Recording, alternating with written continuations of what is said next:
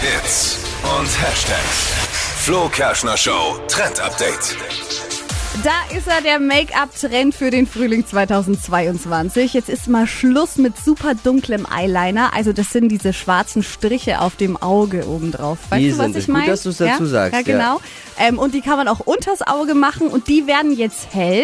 Die Beauty-Blogger machen jetzt nämlich im Netz vor, dass weißer Eyeliner wieder angesagt ist. Sieht super fresh aus, finde ich. Und der Super Effekt fresh. ist cool, weil das Auge dann eben optisch größer wirkt und passt jetzt natürlich zum sonnigen Wetter, weil das alles ein bisschen natürlicher wirkt. Schade, dass Dippy heute Morgen nicht da ist. Der hätte da bestimmt einen schlauen Spruch dazu Ja, gehabt. jetzt. und- und Wäre wir auch hätten was für ihn vielleicht Auch an ihm gewesen. testen können, ja. Schade.